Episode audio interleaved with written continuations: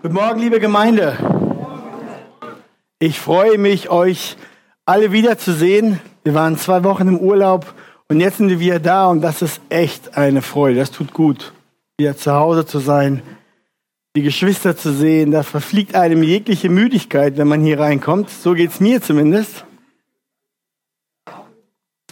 Ja, ich freue mich, dass wir heute jetzt uns Zeit nehmen können, um in das Wort Gottes zu schauen. Wenn ihr eure Bibeln mitgebracht habt, schlagt gerne auf in die Offenbarung. Heute wollen wir nämlich mit dem dritten Sendschreiben weitermachen. Wenn ihr euch erinnert, am 22. Januar hatten wir das erste Sendschreiben. Am 5. Februar diesen Jahres hatten wir das zweite Sendschreiben. Da ging es um Ephesus und um die Gemeinde von Smyrna. Und heute Morgen wollen wir jetzt das dritte Sendschreiben an die Gemeinde in Pergamon studieren. Der Titel der Predigt, wie ihr seht auf den Bildschirmen, heißt Sendschreiben 3, neuer Name auf weißem Stein. Und wir lesen aus Offenbarung Kapitel 2, die Verse 12 bis 17. Und wer die Kraft hat dazu, ihr kennt das schon, mag doch gerne aufstehen und wir lesen dann das Wort Gottes gemeinsam. Ich habe euch das auf den Bildschirmen mitgebracht. Das Wort Gottes, Offenbarung 2. Und dem Engel der Gemeinde in Pergamos schreibe, das sagt, der das scharfe, zweischneidige Schwert hat. Ich kenne deine Werke und weiß, wo du wohnst, da, wo der Thron des Satans ist, und dass du an meinem Namen festhältst und den Glauben an mich nicht verleugnet hast auch in den Tagen, in denen Antipas mein treuer Zeuge war, der bei euch getötet wurde, da wo der Satan wohnt. Aber ich habe ein weniges gegen dich, dass du dort solche hast, die an der Lehre Biliams festhalten, der dem Balak lehrte, einen Anstoß zur Sünde vor die Kinder Israels zu legen, so dass sie Götzenopfer aßen und Unzucht trieben. So hast auch du solche, die an der Lehre der Nikolaiten festhalten, was ich hasse. Tue Buße, sonst komme ich rasch über dich und werde gegen sie Krieg führen mit dem Schwert meines Mundes. Wer ein Ohr hat, der höre, was der Geist den Gemeinden sagt. Wer überwindet, dem werde ich von dem verborgenen Manna zu essen geben, und ich werde ihm einen weißen Stein geben, und auf dem Stein geschrieben einen neuen Namen, den niemand kennt, außer dem, der ihn empfängt. Amen. Ich bete noch zum Beginn der Predigt. Lieber Vater, Herr, ich bitte dich um Gnade, dass du mir hilfst, dein Wort auszulegen, auszulegen. Lass dein Wort in die Herzen fallen. Sprich zu uns durch dein Wort. Jesus, danke, dass du der Herr bist. Du bist gut, aber du bist auch der Richter über uns. Du hast alle Autorität. Dir gehören wir, vor dir beugen wir uns. Sprich zu uns, wir wollen hören, dass unser Leben sich verändert durch deinen Eingriff, durch dein Wort, durch deine Gnade. Amen. Ja, nimm gerne Platz.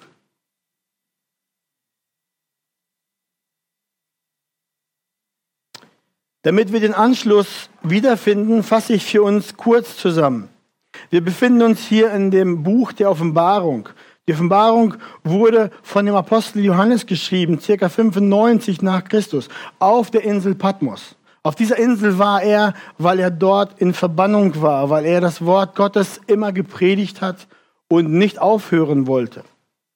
An einem Sonntag war er dort auf der Insel und erhielt dann durch den Heiligen Geist Visionen davon, wie Gott, der Allmächtige, durch Jesus Christus all seine Ratschlüsse ausführen wird, seine Verheißungen erfüllen wird, seine prophetischen Worte an das Volk Israel, an die Gemeinde und an alle Heidenvölker erfüllen wird und wie er dann auch das Zorngericht über die sündige Welt bringen wird und schließlich sein Heil hervorbringt, indem er den neuen Himmel und die neue Erde schafft.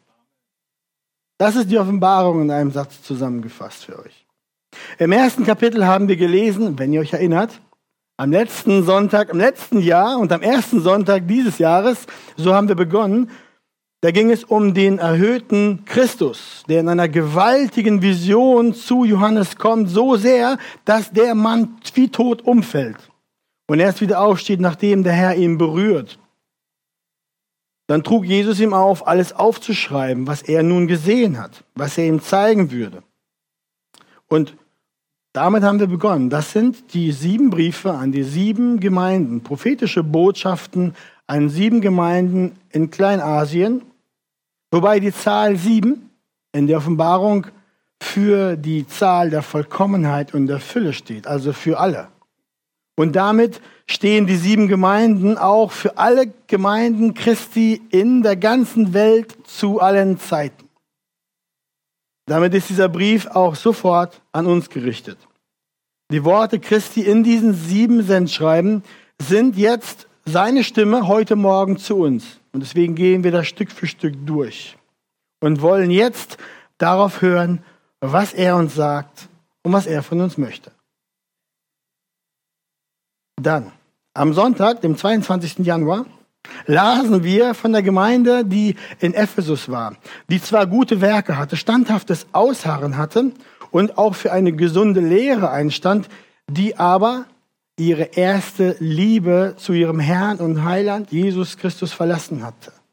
Und Jesus geht es nicht zuerst um die guten Werke, sondern um die echte Liebe unseres Herzens, eine echte, hellbrennende Liebe zu ihm, ohne welche alle guten Werke und alle tolle Theologie wertlos sind. Jesus ruft seine Gemeinde auf, Buße zu tun und zu dieser ersten Liebe zurückzukehren. Und dann verspricht er der Gemeinde in Ephesus, dass die, die überwinden, vom Baum des Lebens essen dürfen werden, was ewige Gemeinschaft in der Herrlichkeit bedeutet. Dann am Sonntag, dem 5. Februar, haben wir gelesen von der Gemeinde in Smyrna. Für Smyrna hatte der Herr Jesus gar keine Kritik, sondern nur Ermutigung weil die Gemeinde in einer Zeit lebte, wo sie durch Drangsal und Verfolgung ging und ermutigte sie ohne Furcht, dieses auszuhalten. Selbst wenn es Gefängnis und wenn es Tod bedeutet. Und seiner überwindenden Gemeinde würde er dann die Krone des Lebens geben.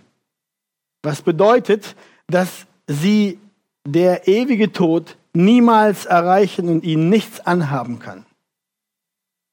Soweit die Zusammenfassung. Jetzt kommen wir zum dritten Brief.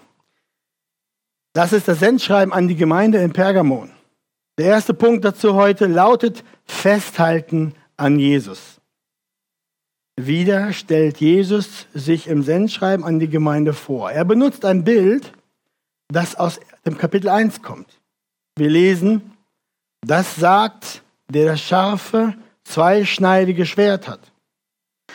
Jesus zeigt sich hier der Gemeinde in Pergamon mit einem zweischneidigen Schwert in der Hand, was er in Vers 16 auch wiederholt. Das Bild bedeutet, er kommt nicht mit einem Blumenstrauß, sondern er steht da mit einem zweischneidigen Schwert. Und dieses Bild bedeutet, dass Jesus der Richter über seine eigene Gemeinde ist der nicht zögert, das Schwert auch einzusetzen und mit des Schärfes Schwert, mit der Schwerte mit der Schärfe des Schwertes, so ist es, auch einzugreifen.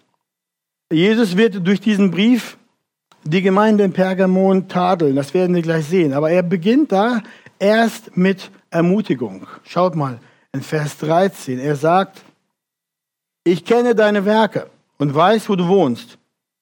Da, wo der Thron des Satans ist. Und dass du an meinem Namen festhältst und den Glauben an mich nicht verleugnet hast, auch in den Tagen, in denen Antipas mein treuer Zeuge war, der bei euch getötet wurde, da wo der Satan wohnt. Jesus kennt seine Gemeinde, er kennt ihre Werke, er sieht mit göttlichen Augen der Allwissenheit alle Umstände und alle Motive des Herzens. Und darum ist seine Ermutigung, die er jetzt gibt, und auch sein Tadeln, das er bringt, gerecht und gut. Er weiß, dass seine Gemeinde an einem bösen Ort ist. Ein Ort, wie er sagt, da wo der Thron des Satans ist und da wo Satan wohnt. Ja, was meint er damit? Was bedeutet das, ein Ort, wo der Satan wohnt?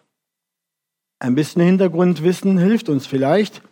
Pergamon war eine antike Stadt, circa 25 Kilometer landeinwärts an der Westküste der Türkei gelegen, ungefähr 80 Kilometer nördlich von Smyrna, die letzte Stadt, über die wir gehört hatten. Und Pergamon war eine der einflussreichsten Städte zu der Zeit in Kleinasien. In dieser Stadt befand sich das Hauptquartier der römischen Regierung und Besatzungsmacht für Kleinasien außerhalb von Italien. Pergamon war deswegen sehr wichtig. Pergamon war an einem, am, Ber am Fuße des, eines Berges gebaut. Es war ein Tafelberg. Und Pergamon hatte eine Akropolis, so wie Athen auch. Auf diesem Tafelberg waren zahlreiche Tempel. Dort befand sich der Tempel und der Thron des Zeus. Dort befanden sich die Tempel für die Götzen der Athene, des Dionysos und besonders des Götzen, Götzen Asklepios. Dieser Asklepios, der wurde auch genannt der Gott, der Retter, Gott der Heilung. Klingt sehr nach unserem Gott, ne? Gott der Retter, Gott der Heilung. Äh, und das Symbol von diesem Asklepios war, wie ihr vielleicht wisst, die um einen Stab gewundene Schlange. Dieses äh, Zeichen, dieses Symbol kennen wir in der Medizin. Das ist, das ist da, wo jetzt auch Gott der Heilung, das hat eine Geschichte, deswegen haben wir dieses Symbol auch in der Medizin und dieser Stab wird auch Esculap-Stab genannt. Aber das ist nur Hintergrundinformation. Außerdem wurde der erste Tempel zur Verehrung des Kaiser Augustus dort gebaut. Und damit war in Pergamon so der, die größte, stärkste Kaiseranbetung, der Kaiseranbetungskult war dort stark vertreten. Also, all das zusammen, diese Ansammlung an falschen Religionen und an Haufen von Götzendienst bezeichnet Jesus jetzt mit dem Thron des Satan. Ein Ort, an dem Satan wohnt. Pergamon steht für die Welt die Gott und seiner Gemeinde Feind ist und in der Satan alles benutzt, was ihm zur Verfügung steht, um gegen Gott und um gegen die Seinen zu kämpfen. Und an solchem Ort haben die Gläubigen in Pergamon am Namen Jesu festgehalten. Das heißt, sie haben Jesus auch unter Verfolgung und selbst auch unter Todesandrohung nicht verleugnet. Und, und unser Text sagt das ja auch, dass selbst ein treuer Zeuge, Antipas, wurde bei ihnen schon umgebracht. Ein römischer Gouverneur, Pliny der Jüngere, wird er genannt, schrieb in einem Brief 111 vor Christus, äh, nach Christus ist das, sorry, 111 nach Christus, dass angeklagte Christen der Todesstrafe nur dadurch entgehen können, dass sie den Namen Jesu Christi verfluchen, was sie nicht taten und starben. Und deswegen schreibt hier auch Johannes, an, ihrem, an dem Namen festhielten. Selbst im Tode hielten sie am Namen Christi fest und sagten sich von ihm nicht ab und fluchten seinen Namen nicht. Sie hielten an seinem Namen fest. Und Jesus lobt sie dafür. Er wusste, um was es geht. Aber er hatte auch Kritik für sie. Lass uns den zweiten Punkt betrachten. Verfolgung und Versuchung.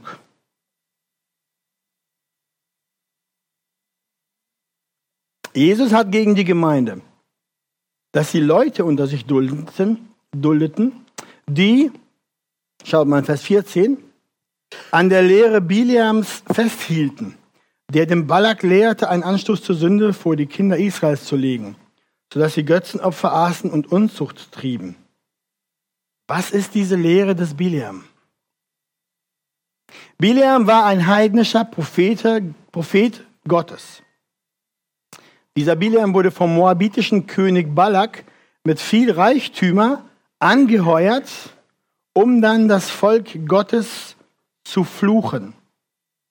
Aber dieser Bileam, durch die Macht des Heiligen Geistes, anstatt das Volk dreimal zu verfluchen, segnete es dreimal. Er konnte gar nicht anders. Es war ihm unmöglich, Gottes Volk von außen zu verfluchen. Und deswegen lesen wir im Text, gab er Balak den Rat, das Volk von innen zu zerstören. Er riet, dass die Moabiter den Israeliten ihre Jungfrauen ins Lager schickten, damit das Volk mit ihnen Unzucht trieb, damit das Volk sie heiratete und damit dann durch diese moabitischen Frauen das Volk und ihre Herzen zur Anbetung der Götzen und insbesondere des Götzen Baal Peor gebracht wurde. Lesen in 4. Mose 25. Da kommen wir noch dazu in unserer Reihe eventuell.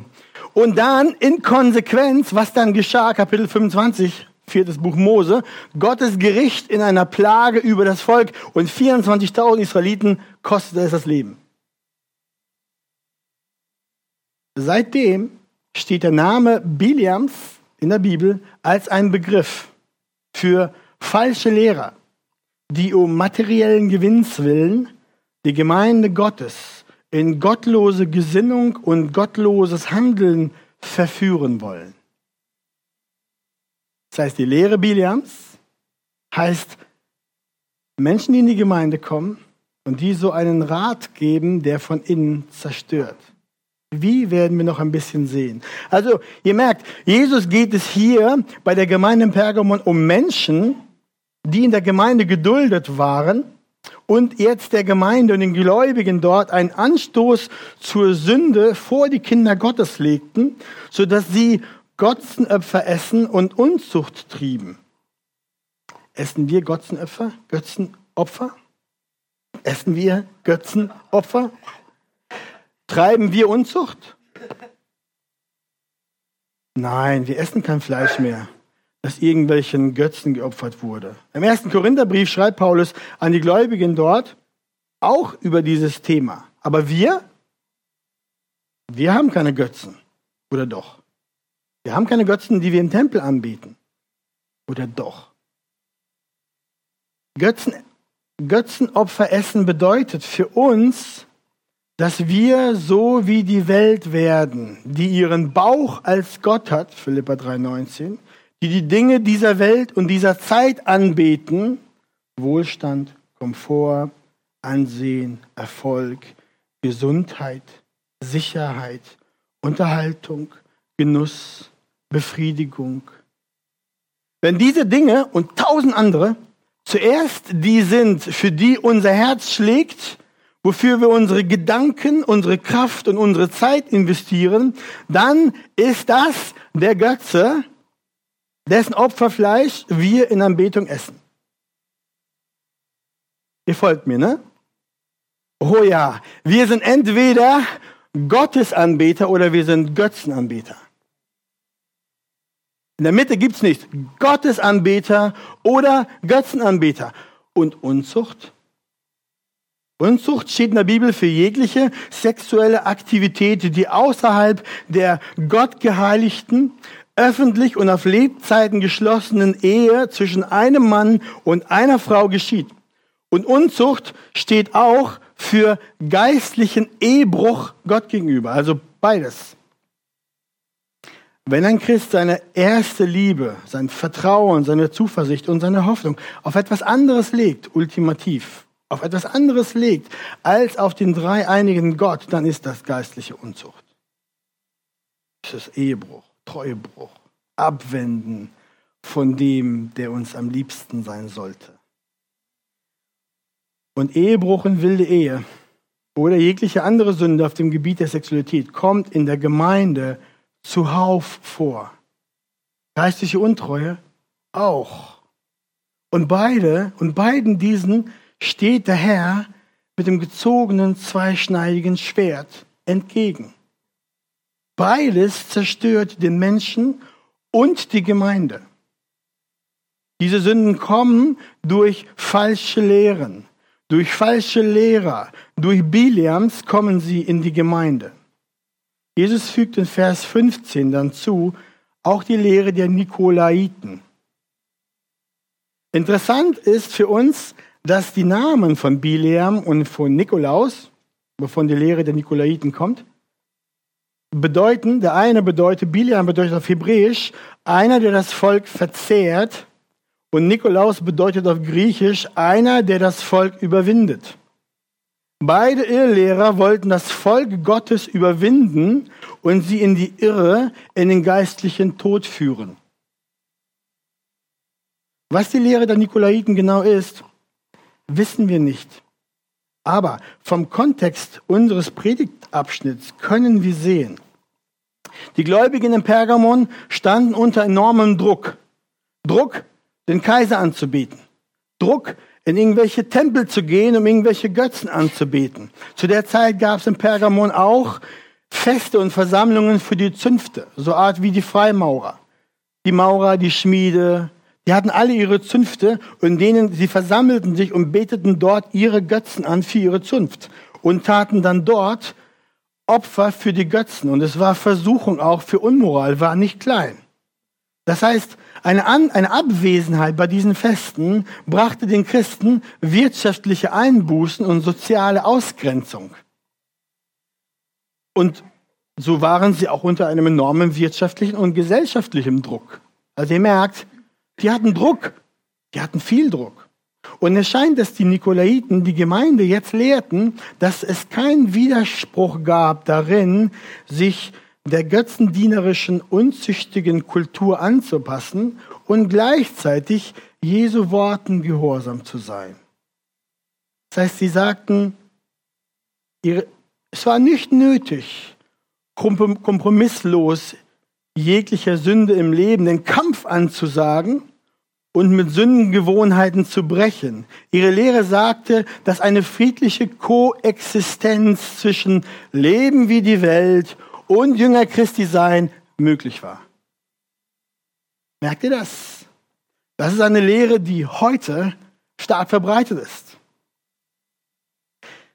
Der Christ heute möchte sich so gut wie möglich anpassen. Ja, nicht rausstecken. Ja, nicht auffallen. Nicht durch übermäßige Moral oder komische Traditionen, Ansichten über die Bibel, über Mann und Frau, über Gender. Nein, nicht auffallen. Wir sind Komfort. Schau mal, was Jesus sagt zu so einer Lehre. Vers 16. Zu so einer Lehre sagt Jesus unmissverständlich, tue Buße, sonst komme ich rasch über dich und werde gegen sie Krieg führen mit dem Schwert meines Mundes. Der Herr plänkelt da nicht lange rum. Das ist nichts Kleines für ihn, sondern da geht er ran. Nicht mit dem Blumenstrauß, nicht mit dem Staubwedel, sondern mit dem zweischneidigen Schwert. Jesus ermahnte die Gemeinde, solche Lehrer und ihre Lehren nicht in der Gemeinde zu dulden. Gegen solche wird er mit dem Schwert des Gerichts kommen. Und diese Warnung gilt auch denen, die meinen, sie können Christen sein oder sich Christen nennen, aber so leben wie die Welt. Versteht mich nicht falsch. In vielen Stücken leben wir wie die Welt. Ich meine, ich gehe arbeiten, ich gehe einkaufen, ich gehe ins Kino, wir haben Spaß, wir haben Urlaub. Aber darum geht es nicht. Das meine ich nicht, wenn ich sage, leben wie die Welt, sondern es geht hier darum, wer in unserem Leben das Sagen hat und wem wir uns beugen und wem wir folgen. Gottes Wort ist der Standard, nach dem ein Christ lebt, nicht die Welt. Die Liebe zu Christus und zum Nächsten prägt unser Leben, nicht die Meinung der Freunde, Arbeitskollegen, Klick oder der Gesellschaft als solches. Jesus sagt zu seinen Jüngern, und ihr kennt das, in Johannes 14, Vers 15, liebt ihr mich, so haltet meine Gebote. Eine Koexistenz zwischen so leben wie die Welt und die Welt, müssen wir wissen, ist anti-Gott. Die ist nicht für Gott. Macht euch da nichts vor. Die Welt ist nicht auf Gottes Seite, sie ist der Feind.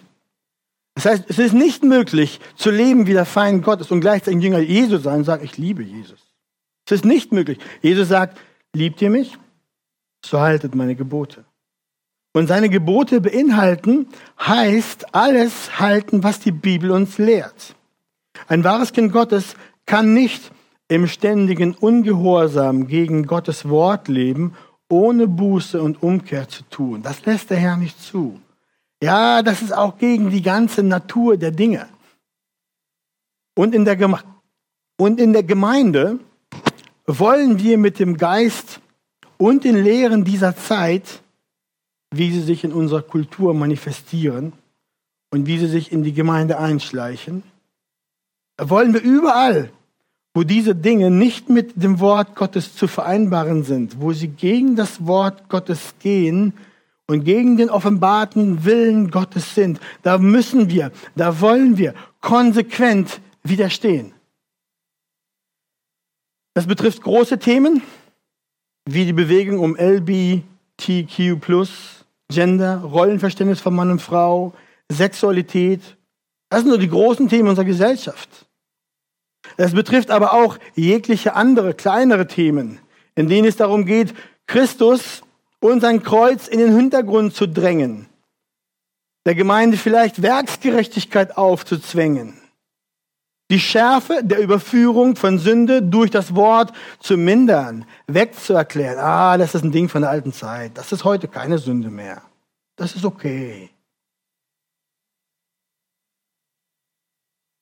Diese Lehren versuchen die Kinder Gottes in einen unbiblischen, unheiligen Lebensstil hineinzubringen und das zu legitimieren. Wir sehen im Pergamon Verfolgung und Versuchung. Die Versuchung durch falsche Lehren ist die größere Gefahr. Geschwister, das Blut der Märtyrer hat seit Beginn der Gemeinde den Boden benetzt und die Gemeinde ist dennoch gewachsen. Wenn Verfolgung ausbricht, dann siebt sich das. Der Sack des Weizens wird gesiebt und der wirkliche Weizen bleibt. Und alles andere fliegt weg. Und dann ist die Gemeinde stärker, glaubt mehr an ihren Heiland, wächst, weil es um Leben und Tod geht. Deswegen ist Verfolgung nicht das, was die Christenheit jemals unterdrückt und zu Ende gebracht hat. Aber falsche Lehre führt dazu, dass die teuer erkaufte Gemeinde Christi so wird wie die Welt. Oder aber, dass sie ihrem Herrn Heiland den Rücken kehrt. Und das zersetzte die Gemeinde, das tötet sie. Wie viele Fälle haben wir sehen wir in der Geschichte, wo Gemeinden verschwinden, sang- und klanglos in der Kultur untergehen, weil ihr Schiff Löcher hat, ihr Glaube Löcher hat und sie saufen ab. Falsche Lehre bringt die Versuchung des Kompromisses. Dort, wo Gottes Wort den Christen standhaftes Ausharren und geradliniges Stehen aufträgt, da werden Kompromisse geschlossen.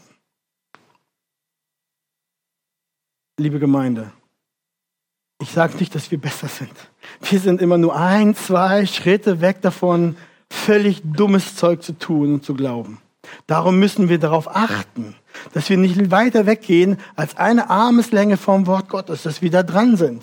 Wir müssen um Gnade bitten, dass der Herr uns hilft, dass wir uns an ihm halten, an seinem Wort, dass wir uns auf sein festes, bleibendes Wort, unfehlbarer Maßstab für Leben, für die jetzige Zeit und die Ewigkeit halten, dass wir ihn kennen, dass wir nach seinem Wort lieben, dass wir danach leben, dass wir danach kompromisslos leben, nicht, dass wir Kanten und Ecken abschneiden, dass wir Abkürzungen suchen, dass wir es uns leicht, leicht machen.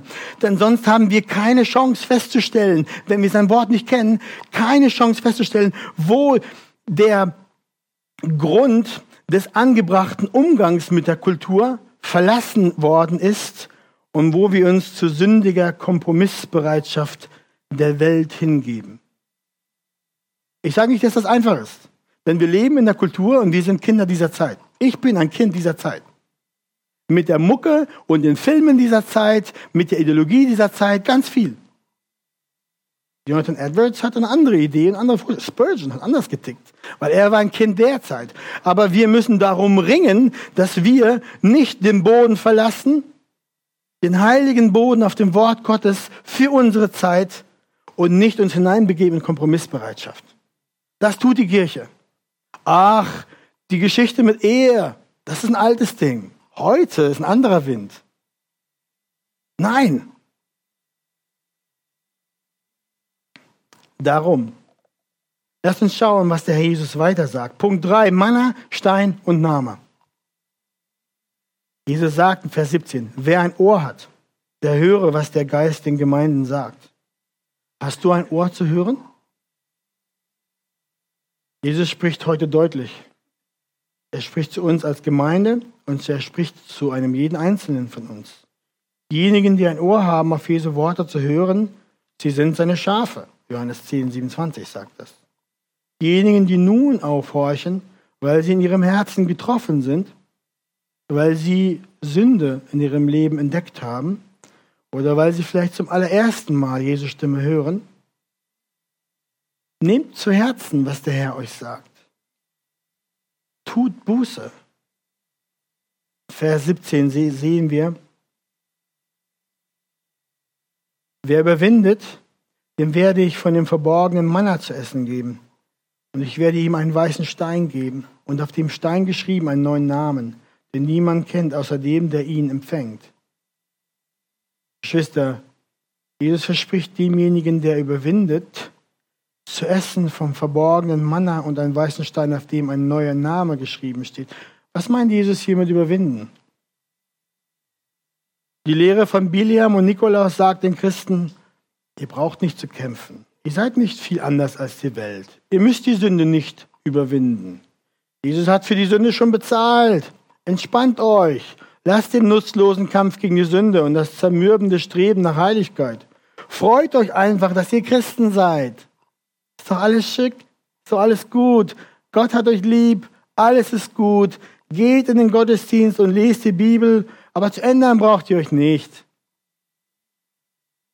Dem widerspricht Jesus selbst. In allen sieben Sendschreiben schreibt er, wer überwindet. Ihr könnt das nachziehen. Immer das Gleiche. Wer überwindet? Überwinden tut man etwas, was man überwinden muss, was Feindschaft ist, was Krieg ist. Man überwindet nicht etwas Schönes. Das Leben eines Christen ist davon gekennzeichnet, dass wir zwar in dieser Welt sind, aber nicht länger von dieser Welt. Johannes 17 sagt Jesus das, 11 und dann 16. Und dass der Christ eine neue Natur hat, die gegen die alte Natur kämpft. Galater 5, Vers 17. Die Welt, in der ein Kind Gottes lebt, ist dem Kind Gottes Feind. Die alte Natur, die in dem Kind Gottes ist, die alte Natur der Sünde, kämpft gegen die neue Natur. Jeder, der Jesus liebt und ihm nachfolgt, weiß, wovon ich rede. Weiß um diesen täglichen Kampf. Dies meint Jesus, wenn er vom Überwinden spricht. Es geht um das Überwinden der, der uns feindlich gesinnten Welt und der in uns wohnenden, noch verbleibenden Sünde. Wie überwinden wir?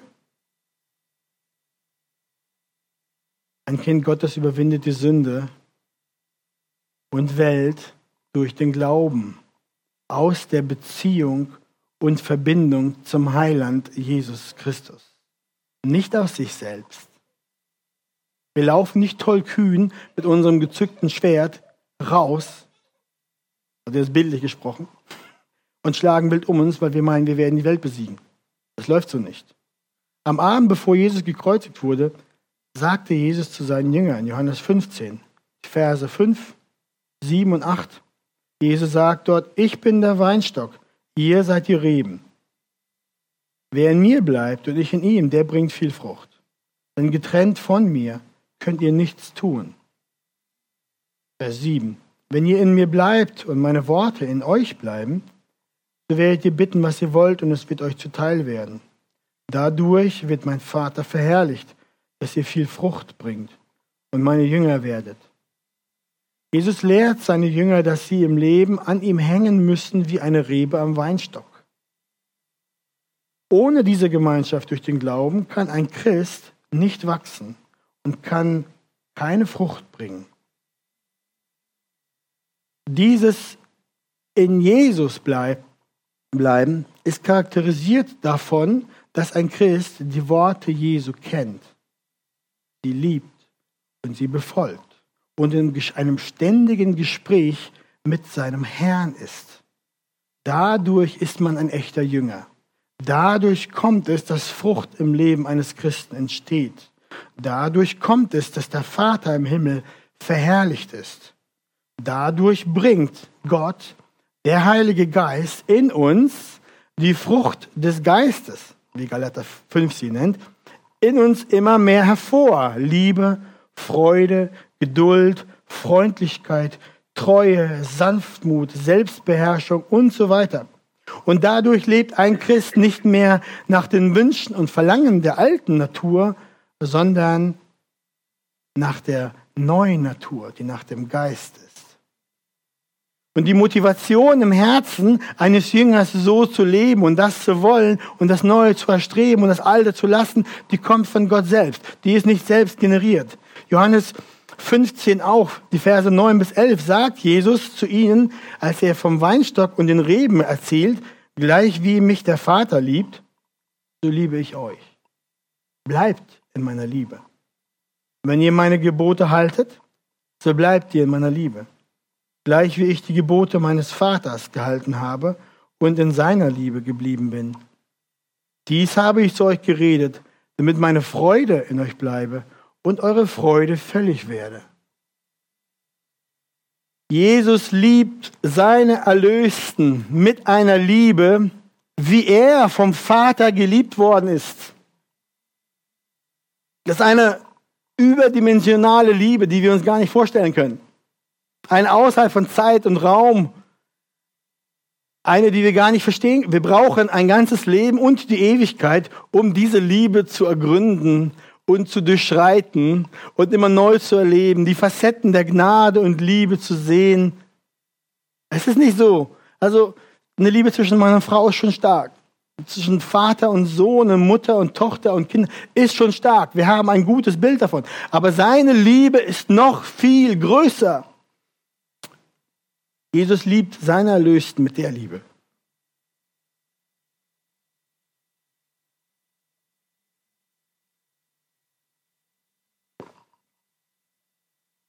Und diese Liebe ist es, die wir empfangen, die das Herz verändert und es macht, dass der Jünger die Gebote Jesu hält und in der Liebe Christi bleibt. Das Resultat ist Gehorsam aus Liebe. Und das Resultat davon ist, schaut mal, was Jesus sagt. Ich habe euch das gesagt, damit meine was in euch bleibt. Jesus will, dass wir Freude haben. Lieben, Jesus zu folgen und ihm gehorsam zu sein, bringt Freude, bringt nicht Zwang, bringt nicht eine elende Schlepperei, Sklaverei, Niederdrückung, oh, wie ein schlechter Job. Kennt ihr das? Nein. Jesus zu lieben bringt eine Freude, wo man Yes schreiben will. Seid ihr wach? wo man sich freut. Ich weiß nicht, habt ihr euch schon mal richtig gefreut über etwas? Ja, ihr, ihr kennt das. Die Gemeinschaft mit Jesus, das Folgen dem Herrn, bringt Freude. Der Herr möchte, dass wir seine Freude haben. Er hat das uns gesagt, damit meine Freude, sagt er, meine Freude in euch bleibt. Also, wie überwindet ein Kind Gottes die Welt und die Sünde immer mehr? Dadurch, dass wir viele Liegestützen machen? Nein, dadurch, dass er sich an Jesus hält und ihn liebt, weil er zuerst von ihm geliebt ist, dass er, ein Jünger liebt Jesus und kennt sein Wort, liebt es und hält es und so überwindet er, weil der Heilige Geist in uns ist und dadurch Überwindung gibt. 1. Johannes 5, Vers 4 sagt dazu, denn alles, was aus Gott geboren ist, überwindet die Welt. Und unser Glaube ist der Sieg, der die Welt überwunden hat. Bist du von Gott geboren? Dann folge Jesu Worten mit Konsequenz und mit ganzem Herzen. Jesus verspricht demjenigen, der überwindet, zu essen, haben wir gelesen, vom verborgenen Manna und einen weißen Stein, auf dem ein neuer Name geschrieben steht. Wir wollen zum Schluss noch kurz darüber nachdenken. Das Manna erinnert an das Brot, das Gott auf wunderbare Weise dem Volk Israel gegeben hat, als sie in der Wüste waren. Dieses Brot fiel vom Himmel. Das ist ein Wunder. Wir hatten Nahrung, um nicht verhungern zu müssen. Das Manna im Alten Testament zeigt auf Jesus Christus. Und Jesus, als er kam, sagte in Johannes 6, 32 bis 33, ich bin das Brot des Lebens. Jesus spricht sogar selbst über das Manna und spricht dann von sich. Er sagte, die, die das Manna gegessen haben, die sind gestorben. Aber ich bin das Brot des Lebens. Genau.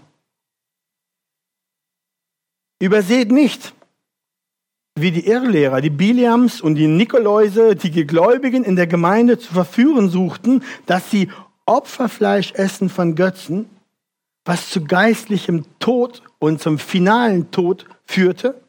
Und Jesus hier den Überwindern das verborgene Manna ankündigt und verspricht, dass des noch kommenden Hochzeitsmahls im Leben, an dem alle Erlösten teilhaben werden, was ewiges Leben ist. Merkt ihr den Kontrast?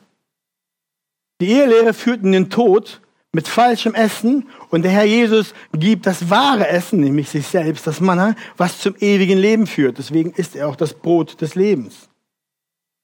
Jesus verspricht, die, die überwinden, ihnen gibt er von sich selbst zu essen. Dann sehen wir der weiße Stein. Der weiße Stein ist ein Symbol für die Reinheit und Gerechtigkeit der Heiligen. Diese Reinheit und Heiligkeit kommt zuallererst durch das Reinwaschen mit dem Blut Jesu Christi. Ist also ein Gnadengeschenk Gottes und bewirkt, dass die Kinder Gottes rein und makellos vor Gott dastehen. Diesen Überwindern jetzt gibt Jesus den weißen Stein. Im antiken Gerichts, in antiken Gerichtsverhandlungen wurde so ein weißer Stein für Freispruch und ein schwarzer Stein für Verurteilung des Angeklagten benutzt. Vielleicht hat Johannes daran gedacht. Das ist ein Bild. Wird viel spekuliert, was es mit weißen Stein sein soll, aber ich finde das ein gutes Bild. Weißer Stein für Freispruch, schwarzer Stein für, für die Verurteilung. Und hier kriegt Jesus sagt, ich gebe euch den weißen Stein, der Stein der Reinheit, Stein der, des Freispruchs, Stein der Reinheit, des Angenommensein, ihr kriegt den weißen Stein. Und der steht für Freispruch. Und dieser weiße Stein in der Hand ist das Zeichen der Versicherung des ewigen Lebens. Ein bildliches Ding in der Hand, dass du weißt, du bist auf ewig errettet und gehörst auf ewig in den Himmel und nicht woanders hin. Und der neue Name, der auf dem Stein steht, geschrieben auf diesem weißen Stein, bekannt nur dem, der diesen Stein kriegt, ist wahrscheinlich, und das ist die beste Auslegung meiner Meinung, dass es der neue Name des Herrn Jesus ist. So wie Philippa 2, 9 bis 11 schreibt. Ein Name des Herrn, der nur denen bekannt ist, die erkauft sind durch das Blut des Lammes, der zur Braut Christi dazugehört. Der Name, den Namen Jesu zu kennen, ihr Lieben, was bedeutet das? Das bedeutet, den König der Könige, den Herrn der Herren persönlich zu kennen. Es bedeutet, eine persönliche Beziehung zu haben zum Schöpfer aller Dinge. Es bedeutet, von ihm geliebt zu sein. Es bedeutet, Zugang zu haben. Ich meine, das können wir nachvollziehen. Wenn wir, wenn wir einen hohen Politiker haben, Frau Merkel zum Beispiel, wenn ich sie mit Vornamen kenne und anreden darf, wenn ich weiß, wo sie wohnt und wenn ich um, 9, um, um 21 Uhr noch kommen kann, um mit ihr Tee zu trinken, dann wisst ihr, ich habe eine Beziehung. Dadurch, dass ich den Namen auf Erstnamenbasis bin, habe ich einen Zugang. Und wir haben dadurch, dass der Herr seinen auf den weißen Stein seinen Namen gibt, ihn selbst. Der Name steht für die Identität des Herrn, für den Herrn selbst. Und wir bekommen seinen Namen, wir bekommen Zugang. Dass Jesus sich uns offenbart und uns seinen Namen mitteilt, bringt uns hinein in all das, wozu wir geschaffen und wozu wir berufen sind in Christus. Zu diesem Vers kommen wir noch später, aber wir lesen ihn jetzt trotzdem. Offenbarung 3.12 sagt, hier sagt Jesus, wer überwindet, den will ich zu einer Säule im Tempel meines Gottes machen. Und er wird nie mehr hinausgehen. Und jetzt schaut mal. Und ich will auf ihn den Namen meines Gottes schreiben und den Namen der Stadt meines Gottes, das neuen Jerusalem, das vom Himmel herabkommt, von meinem Gott aus. Und jetzt kommt und meinen neuen Namen. Darum glaube ich, dass der weiße Stein Jetzt in Kapitel 2 spricht Jesus von seinem neuen Namen. Die Erlösten haben nicht nur den Namen Jesu auf dem weißen Stein, was Zugang ist, sie tragen auch den Namen Gottes der neuen Stadt Jesu selbst auf sich. Sie haben all das in der Hand. Das heißt, die Erlösten gehören zu Jesus ganz und gar, sind sein kostbares Eigentum, sind sein Besitz für immer und ewig, unter seiner liebevollen Herrschaft und Versorgung. Sein Besitz und sein Eigentum zu sein, ist nichts Schlechtes. Es ist der beste Platz im Universum. Auf ewig versorgt, auf ewig beschützt, auf ewig geliebt, auf ewig bewahrt. Der gute Hirte ist der gute Hirte auch in Ewigkeit. Und wir sind seine Schafe in seiner Versorgung, in seinem Reich, in seinem Haus, das er gebaut hat, mit allem, was er gibt. Wir bringen nichts. Wir bringen nichts und kriegen alles. Ihr Lieben, zum Schluss. Liebe Gemeinde, lass das Wort Gottes dich heute Morgen ermutigen. Sei ermutigt und ich will euch anspornen, den Namen des Herrn Jesus festzuhalten in eurem Herzen im Glauben, selbst wenn es Verfolgung bedeutet, selbst wenn es Not deswegen, deswegen uns befällt. Verfolgung macht die Gemeinde nur stärker. Falsche Lehre aber zerstört die Gemeinde. Darum lasst uns wachsam sein. Wachsam sein in der Gemeinde hier, aber auch wachsam sein in unserem eigenen Herzen. Was wir googeln und was wir uns anschauen.